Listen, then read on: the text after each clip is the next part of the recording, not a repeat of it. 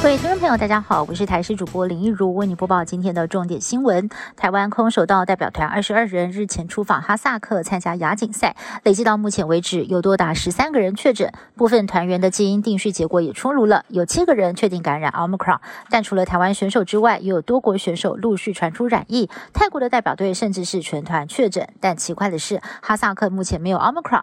指挥中心就推测了，可能是当地没有做基因定序，也不排除是各国选手之间在一起培训才会导致传染。而我国在今天在新增十四名感染 Omicron，其中七名空手道成员，而目前的全台湾累计有四十八名个案。新冠疫情因为变异株不断的出现，威胁仍在。台湾开始打第三剂了。目前国内指挥中心定出剂量，莫德纳是半剂，B N T 还有高端为一剂，而加拿大是把长者比照免疫低下族群第三剂打全剂量。国内是否要跟进呢？指挥中心说会交由专家评估。不过医生认为，第三剂莫德纳如果打全剂的话，可能会产生强烈的副作用，必要性并不大。艺人宋少卿再度酒驾被抓，在今天凌晨，宋少卿跟好友在板桥唱歌，但是他酒后开车擦撞小黄，酒测值高达了零点九五，移送地检署之后，遭到裁定三万元交保。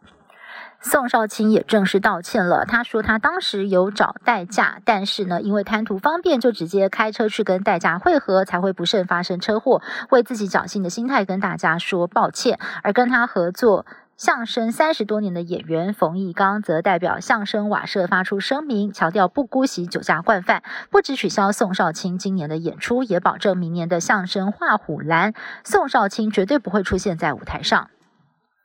有台铁最美区间车之称的 EMU 九百型电联车，今年四月份正式上路营运了。不过现在却被爆料，在七个月之内，总共故障了六百八十四次，其中可能影响行车安全的故障就多达了一百七十七次。对此，台铁第一时间澄清，这是在试车期间发生的瑕疵，并不是故障。不过前立委黄国昌拿出了内部的文件打脸，指出最近一次通报车任机系统严重故障是在十二月十一号，台铁才紧急改口，并且解释。到目前为止，真正影响列车营运超过十分钟以上的 A 类故障只有三件。台湾面临少子化危机，为了提高生育率，立法院三读通过了性别工作平等法修正草案。未来劳工怀孕、产检假以及配偶陪产检跟陪产假，确定从现行的五天增加到七天，期间薪资照给。为了减轻雇主的负担，中央政府也将吸收超过五天的薪资费用。外交部宣布，我国将援助非洲国家索马利兰十五万剂的国产高端疫苗，协助对抗新冠疫情。昨天已经跟所国卫生部共同签署了援助疫苗的协议，也获得了所国的紧急使用授权。疫苗的效期到明年四月中。至于未来是否会透过疫苗外交援助其他友邦，外交部回应，有具体的结果都会对外说明。